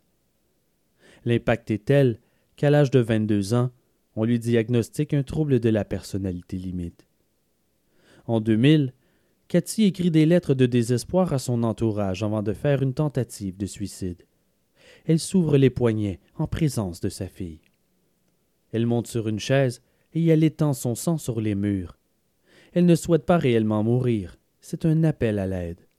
C'est sa quatrième tentative de suicide en deux ans. Lors d'une première tentative, elle obtient du réconfort et du soutien, mais pour obtenir cette attention une deuxième, puis une troisième et quatrième fois, il faut que la tentative soit plus théâtrale, plus impressionnante, pour montrer le sérieux du geste et générer l'aide qu'elle recherche. C'est exactement ce qu'elle fait. Elle est envoyée à l'hôpital. Sa fille Joël est alors hébergée chez ses grands-parents. Ils la prennent en charge. Cathy fait la rencontre de Marc Laliberté quelques semaines plus tard à Dolbeau-Mistassini. Ils habitent le même immeuble. Rapidement, il tombe amoureux et elle décide d'emménager avec lui. Cathy, qui s'ennuie de sa fille Joël, née d'une précédente union, entame des démarches pour qu'elle vienne vivre avec eux. Marc prend soin de la petite Joël comme si c'était sa fille. Le couple déménage à Chibougamau et peu de temps après, Cathy tombe enceinte. elle partage son désir de s'éloigner de sa mère biologique. Marc est en amour fou avec elle. Il est prêt à tout pour son bonheur, alors il accepte, et le couple déménage à nouveau, cette fois à Gaspé. Leur premier enfant ensemble voit le jour en juillet 2001. Il le nomme Marc-Ange. En 2002, le couple déménage encore. Il quitte Gaspé pour Amos, en Abitibi-Témiscamingue, pour que Marc se rapproche de sa mère malade. En juin 2003, Marc fait un AVC. Puis, peu de temps avant Noël, c'est un infarctus. Malgré tout, il retourne au travail au bout d'à peine trois semaines. Mais les emplois qu'il trouve sont peu rémunérés. Un deuxième fils voit le jour en 2004, Louis-Philippe. La relation entre Marc et Cathy est fusionnelle. Ils sont toujours ensemble. Ils n'ont que très peu d'amis. En 2005, Cathy se plaint de douleurs. Elle obtient un diagnostic de fibromyalgie. En 2008, la mère de Marc décède après une longue période en phase terminale. Ils tombent en dépression profonde. Le malheur s'installe sous leur toit. L'atmosphère dans la maison est de plus en plus lourde et difficile. Un jour, sans crier gare, Cathy informe Marc qu'elle a été agressée sexuellement par un voisin. Elle n'arrive plus à quitter le domicile trop longtemps aux prises avec des crises d'anxiété incontrôlables. Elle supplie Marc de déménager à nouveau, ou plutôt, elle l'impose. S'il refuse, elle quittera avec les enfants. Ainsi, la famille part d'Amos en août 2008 sans le dire à personne, direction Saguenay, là où réside son amie d'enfance Cathy Ouellette. La famille emménage dans une maison en location située sur la rue Portage à Chicoutimi. Leur nouvelle vie s'annonce toutefois encore plus pénible.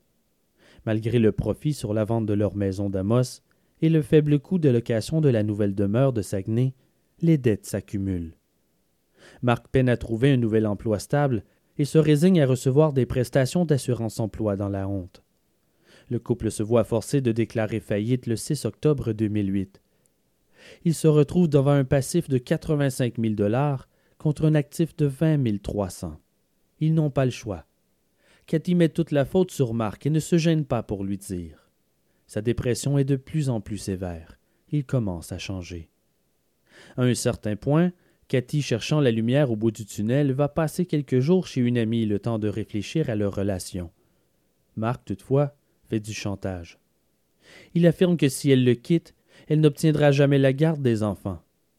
Par peur de les perdre, elle revient vivre avec lui. À partir de là, plus rien n'est comme avant. À partir de la mi-novembre 2008, Marc, maintenant à 46 ans, devient plus autoritaire avec les enfants. Il n'a plus aucune patience, et il est très rude avec eux. Pour la première fois, il met les enfants en punition. Lui qui a toujours été si doux envers eux, se met à les brusquer. Cathy fait ensuite de son mieux pour les consoler, en leur expliquant que leur père est seulement fatigué. Comment leur expliquer une dépression? À trente-six ans, Cathy reste confiante. Marc trouvera un emploi un jour ou l'autre. Dans le pire des cas, ils quitteront leur maison pour emménager dans un appartement plus abordable. Ils songent même à vendre la voiture. Elle cherche des solutions. Elle veut retrouver l'homme qu'elle a aimé. Elle sait qu'il est un bon père. Il a toujours été là pour elle et les enfants. Elle essaie de se convaincre que ce n'est qu'une situation temporaire. Pendant ce temps, Cathy se trouve des emplois de vendeuse dans des boutiques de vêtements, mais peine à les conserver. C'est la première fois qu'elle travaille de sa vie, Selon ses collègues, elle est renfermée et ne parle que très peu. Ses collègues peuvent lire la tristesse dans son visage, mais Cathy ne parle jamais des problèmes qui l'accablent. Les rares fois où elle discute avec ses collègues, elle parle de ses enfants qu'elle adore. Elle quitte ses deux premiers emplois de son propre chef, mais perd le troisième à la boutique Guylaine et Charlie, car elle ne se mêle pas au groupe et sa dépression affecte son travail. Elle se retrouve sans emploi en date du 9 décembre. La période des fêtes approche et le couple se demande comment ils arriveront à offrir aux enfants une fête de Noël festive avec leur situation financière précaire. Le 6 décembre, ils reçoivent un avis du propriétaire. Ils n'ont toujours pas payé le loyer. Ils sont menacés d'expulsion. Au pied du mur, Cathy contacte son précédent employeur et lui demande de lui redonner son emploi. Malheureusement, l'employeur refuse, ne croyant pas qu'elle sera en mesure d'offrir un meilleur service aux clientes le couple se résigne enfin à envoyer un chèque au propriétaire. Mais ils sont à bout de souffle. Ils font le point sur leur vie et n'entrevoient aucune solution. Ils décident de faire un pacte de suicide. Pour éviter de faire vivre la souffrance de la perte aux enfants, ils décident de les emmener avec eux. Le 19 décembre, Marc envoie une lettre au propriétaire de la maison lui affirmant que le chèque pour le loyer sera en arrêt de paiement. L'argent ainsi épargné est entièrement consacré à l'achat de nombreux cadeaux pour les enfants. Ils veulent vivre un dernier beau Noël. De son côté, Cathy prépare une mise en demeure à son ancien voisin pour agression sexuelle. Le 22 décembre, Pâquerette Gauthier, la mère biologique de Cathy, est invitée à séjourner chez elle jusqu'au 2 janvier 2009 pour profiter du temps des fêtes en famille. Toutefois, la relation entre les deux est houleuse. C'est sa mère, certes, mais Cathy se sent encore abandonnée depuis l'histoire de l'adoption. Elles ont repris contact depuis, mais Cathy reste acerbe avec elle. Quoi qu'il en soit, le 26 décembre, Marc reconduit Pâquerette chez elle à Robertval. Étrangement, malgré le budget familial restreint, Cathy donne deux grosses boîtes de nourriture à sa mère. Nous ignorons pourquoi elle n'est pas restée jusqu'au 2 janvier comme prévu. Le lendemain, Cathy se rend à la pharmacie et renouvelle, avant terme et sous de faux prétextes, sa prescription d'oxazépam et celle de Marc. L'oxazépam est un puissant somnifère utilisé pour traiter les crises d'anxiété.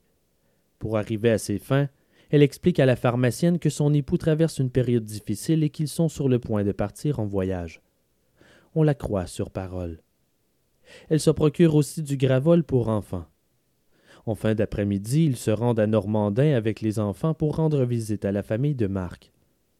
Le 28 décembre, Cathy doute et remet le plan en question. Elle écrit un courriel à la Fondation Maman Dion dont le titre est Un miracle, s'il vous plaît. Après avoir fait le récit des difficultés que traverse la famille, elle demande de l'aide.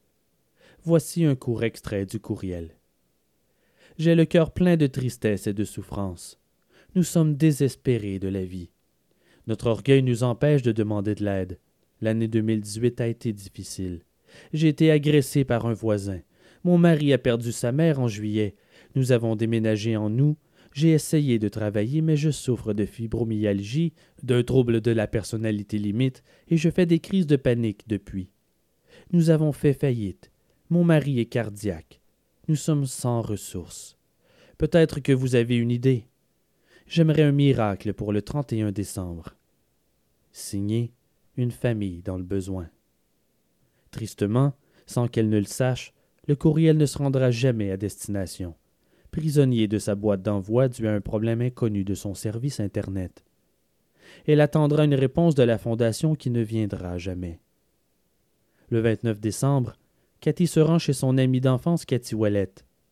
Elle désire lui parler et elle la suit pas à pas dans la maison. Elle ne la lâche pas d'une semelle. Néanmoins, l'enfant de Ouellette est si turbulent qu'aucune discussion n'est possible. Cathy réussit quand même à lui confier qu'elle ne sait pas ce qu'elle ferait avec les enfants sans son conjoint. Le lendemain, Cathy invite cette fois son amie Ouellette chez elle. Sous prétexte qu'elle ne travaille plus et qu'elle n'en aura plus besoin, elle lui donne ses plus beaux vêtements. Compte tenu de la situation financière de la famille, son ami lui offre de l'argent pour les vêtements, mais Cathy refuse. Ouellette, pour aider son ami, lui offre sa vieille voiture, mais une fois de plus, Cathy refuse. Il parle des difficultés financières du couple le reste de la journée. Cathy semble déprimée, même plus qu'à son habitude. Ouellette tente de lui remonter le moral, suggère des solutions et propose en fin de soirée d'aller voir des logements à louer. Peut-être peuvent-ils trouver un endroit plus abordable. Mais au bout d'une heure, Cathy perd tout intérêt et souhaite retourner chez elle. Sur place, avant de repartir, Ouellette salue Marc, mais il répond à peine. Il semble distant, ce qui n'est pas dans ses habitudes. La petite Joëlle la suit en la regardant d'un air abattu. Elle veut lui parler de ce qui se trame dans la maison. Elle a peur, mais comme sa mère est là, elle n'ose pas. Ouellette remarque les yeux suppliants de la petite, mais sans comprendre. L'opportunité de se retrouver seul avec elle pour lui parler ne se présente pas. Joël n'a pas la chance d'envoyer son signal de détresse. Ouellette, qui a une formation lui permettant de lire sur les lèvres, remarque tout de même un petit détail qui pique sa curiosité. Avant de quitter la maison, il voit Cathy dire quelque chose à Marc sans les entendre. Elle affirme pouvoir se tromper, mais ce qu'elle croit lire sur les lèvres de son ami, c'est C'est correct. On le fait. Le 31 décembre au soir, la famille se réunit devant la télé pour regarder un film. Au bout de trente minutes, ils font une pause et Marc se dirige dans la cuisine. Il y prépare du maïs soufflé et des boissons pour toute la famille. Des jus pour les enfants et une boisson alcoolisée de type cooler pour Cathy. Environ vingt minutes plus tard, le jeune Louis-Philippe s'endort en ronflant. Puis Joël se plaint de picotements dans les jambes avant de s'endormir à son tour, suivi de Marc-Ange. Le couple emmène ensuite les enfants dans le lit de la chambre des maîtres. Ils vont ensuite à l'ordinateur et envoient quelques derniers courriels adressés aux médias. Ils déposent des documents sur le comptoir de la cuisine et, à leur tour, prennent les comprimés. Ils montent rejoindre les enfants à la chambre. Le couple s'entaille les poignets jusqu'à l'os et se couche. Il fait jour lorsque Cathy se réveille. Elle est désorientée et ne comprend pas ce qu'elle fait dans le lit. Elle est couchée avec ses trois enfants. Son poignet est tailladé. Elle secoue Joël, puis Louis-Philippe, pour vérifier s'ils dorment. Mais ils ne bougent pas. Elle a soudain terriblement froid. L'esprit un peu vaporeux, elle se dirige vers la salle de bain et décide de se couler un bain très chaud pour se réchauffer. Elle s'y endort à nouveau. Lorsqu'elle se réveille une deuxième fois, il fait nuit. Elle ignore combien de temps elle a dormi mais elle reprend doucement conscience. Elle descend à la cuisine, prend le téléphone et compose le 911. C'était un pacte. Mon mari a tué trois enfants. C'était un pacte de suicide. Mon mari a tué nos trois enfants. Il est minuit moins quatre. Elle demande une ambulance. Je vous cite une partie de l'appel. Ça doit bien faire vingt-quatre heures que ça a eu lieu. J'ai le poignet gauche ouvert, c'est très profond. Il faut sauver mes enfants. On avait de gros problèmes. On se l'était dit qu'on ne commencerait pas l'année 2009, mais je n'ai jamais voulu la mort de mes enfants. Il nous a drogués, toute la gang. À l'arrivée des policiers sur les lieux, Cathy s'effondre. Il la trouve à moitié nue, étendue sur le sol de la cuisine avec le téléphone à côté d'elle. L'entaille à son poignet est profonde, mais la plaie est blanche et sèche. Il n'y a pas de sang ni sur la plaie ni à côté d'elle. Ils font ensuite le tour des lieux pendant que des ambulanciers s'occupent d'elle. Sur la porte de la chambre est collée une feuille sur laquelle il est écrit Ne pas nous réanimer. Notre désir est de partir en paix. S'il vous plaît, merci. Ils entrent et y trouvent les trois enfants étendus sur le lit. Ils n'ont aucune lésion apparente, mais ils sont tous morts. Quant au corps de Marc La Liberté, il est étendu par terre dans une mare de sang à droite du lit. Sur le comptoir de la cuisine, les autorités trouvent les flacons vides d'oxazépam, de gravol et la facture de la pharmacie. Les enquêteurs font le lien. Les enfants ont été empoisonnés. Ils sont morts sans douleur dans leur sommeil.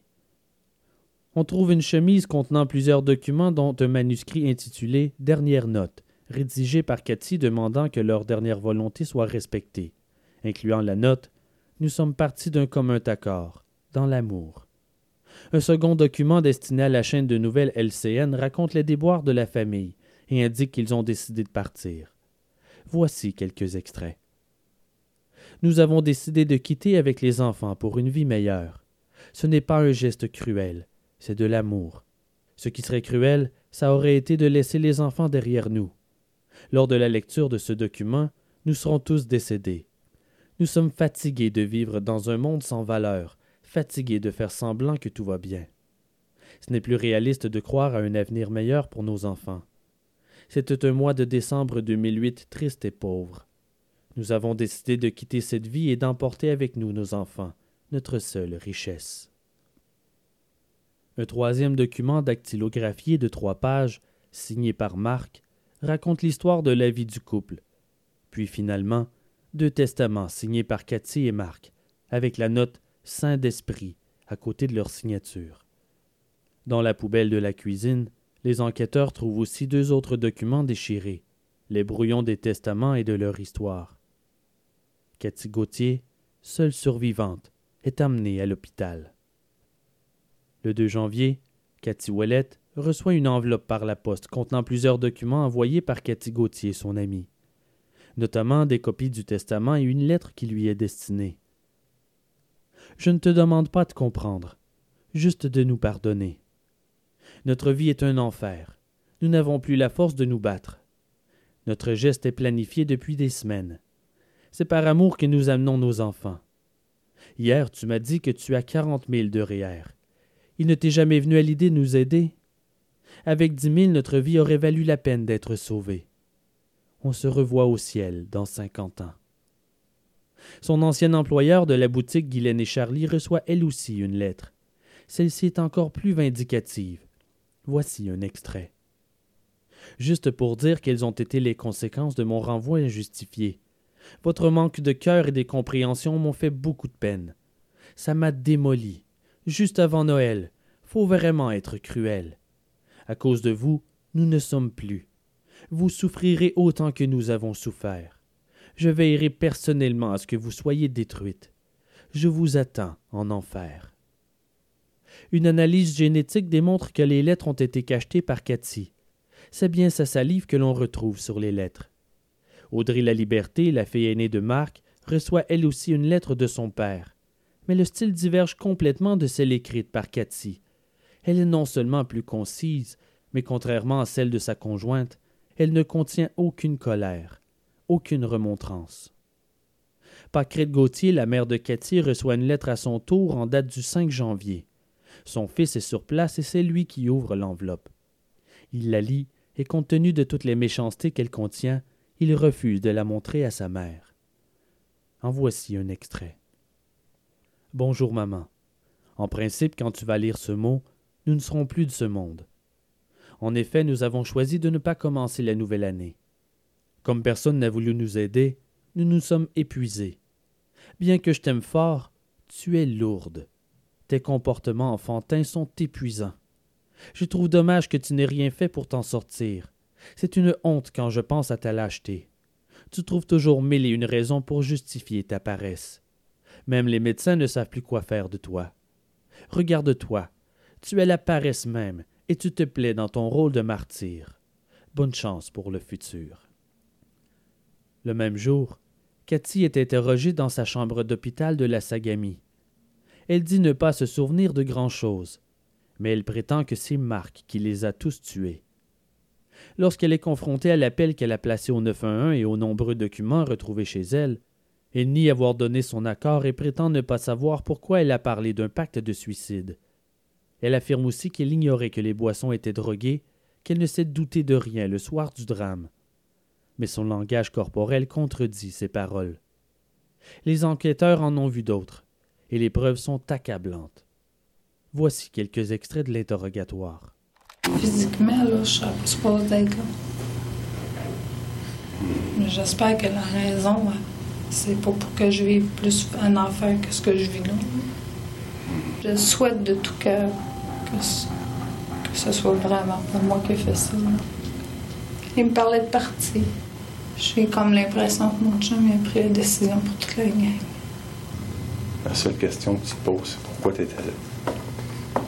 Puis moi, je pense que parce que ce que tu avais prévu, c'est que tu partes avec le reste de la famille. Puis moi, Cathy, je pense que c'était ça que tu as pensé. Tu as fait ça par amour.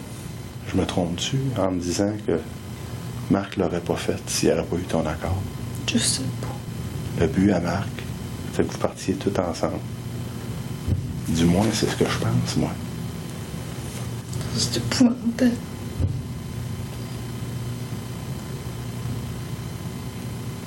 J'aurais dû vraiment descendre aussi bas que ça. T'as appelé les secours. T'as parlé d'un pacte. Je me rappelle pas. Parce qu'un jour ou l'autre, Cathy, il va falloir que tu, que tu te la dises, la vérité. Nous sommes partis d'un commun accord dans l'amour. Que je viens de perdre d'un coup mes enfants puis mon mari. Il faudrait que je me rappelle de tout. Les embrasser.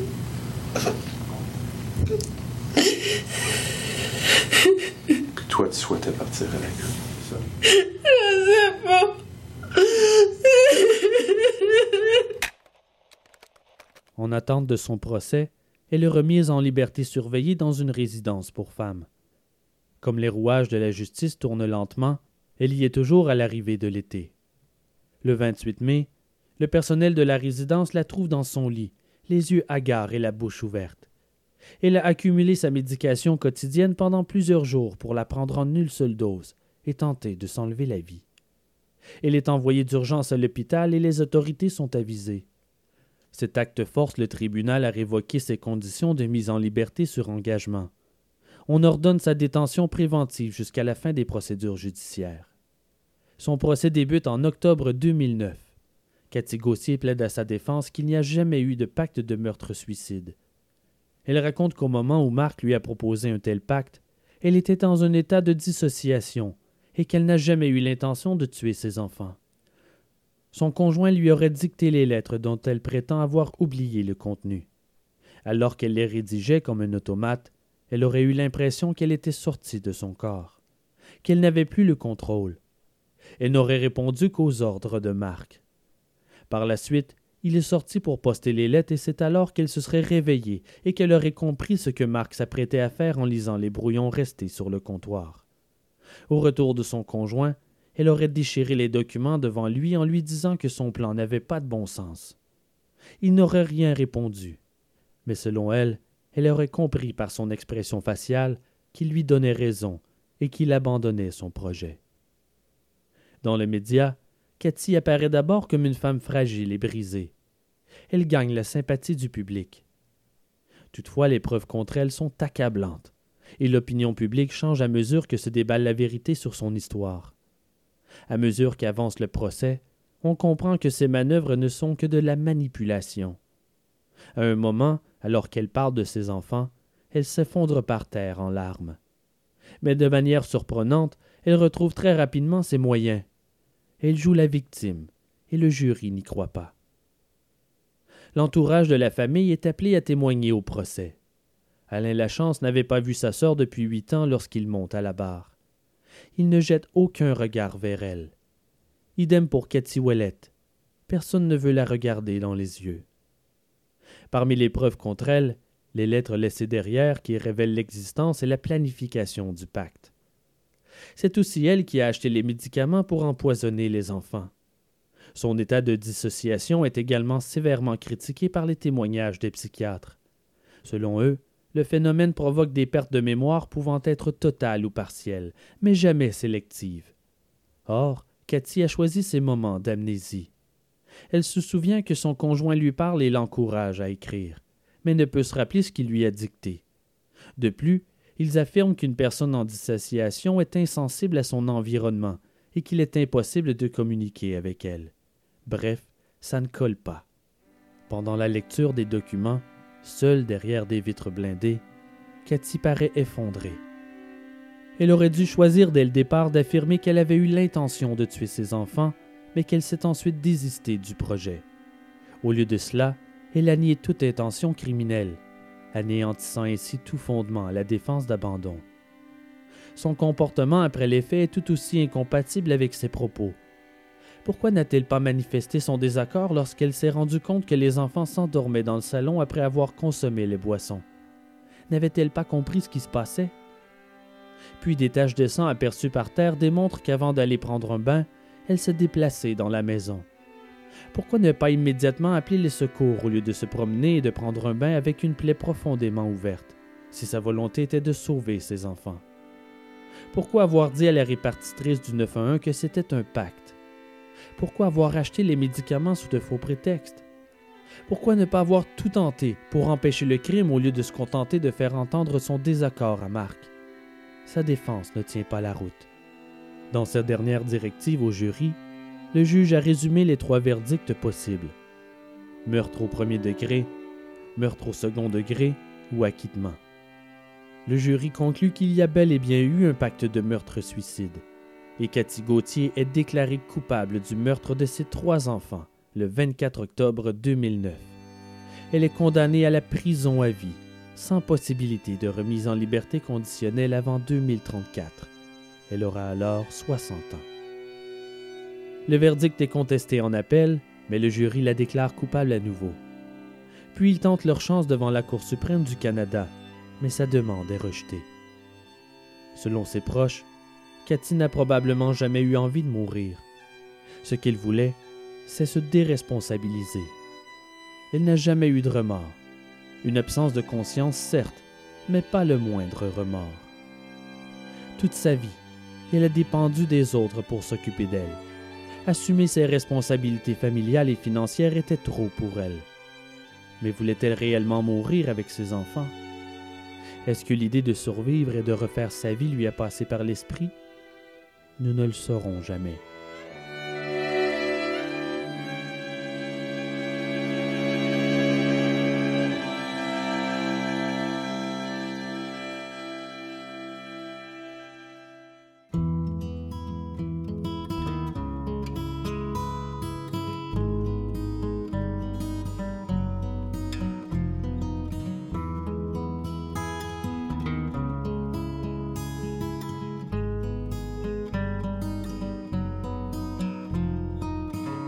Ars Moriendi est produit par moi, Simon Predge.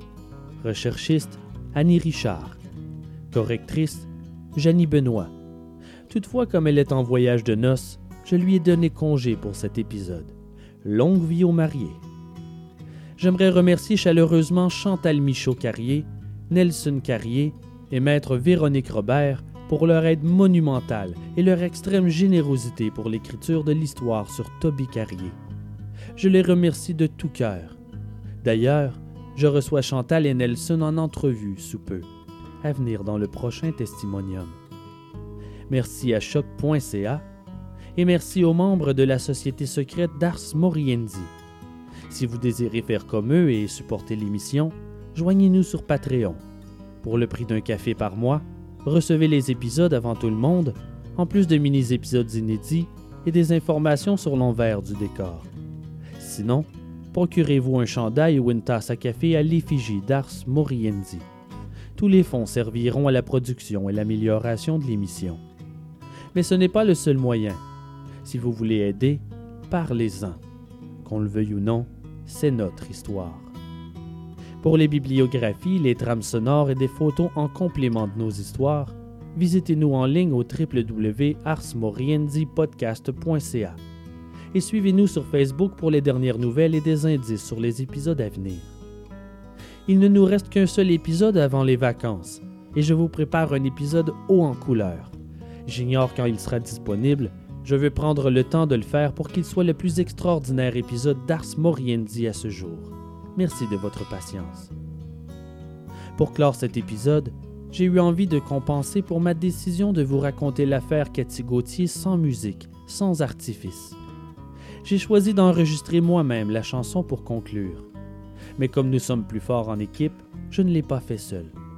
Un immense merci à Pierre-Yves Migneron à la guitare, André Normand à la basse, Philippe Mius d'Entremont au violoncelle, et je partage le micro avec Patrick Plot, qui a aussi assuré le mix pour vous interpréter une chanson bien de chez nous, Pour l'amour qu'il nous reste, composée par Francine Raymond, Jean Véronneau et Christian Péloquin originalement interprété par Francine Raymond sur son album Souvenirs retrouvés, sorti en 1989. Merci d'avoir écouté Ars Moriendi et rappelez-vous, lorsque tout autour de vous devient sombre, n'hésitez pas à parler. Vous n'êtes pas seul. La mort n'est jamais une solution. Memento mori.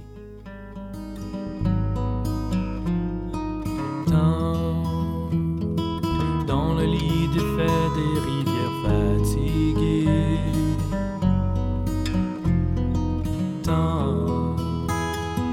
Dans le ciel muet comme un grand glacier. Quelle chanson, quelle saison calmera la pluie sur la terre je ne sais pas, le temps se soufflera au-delà des tranchées que l'on creuse en silence. Le vent se lève comme dans un mauvais rêve. la terre crève et soulève des rivières de sang.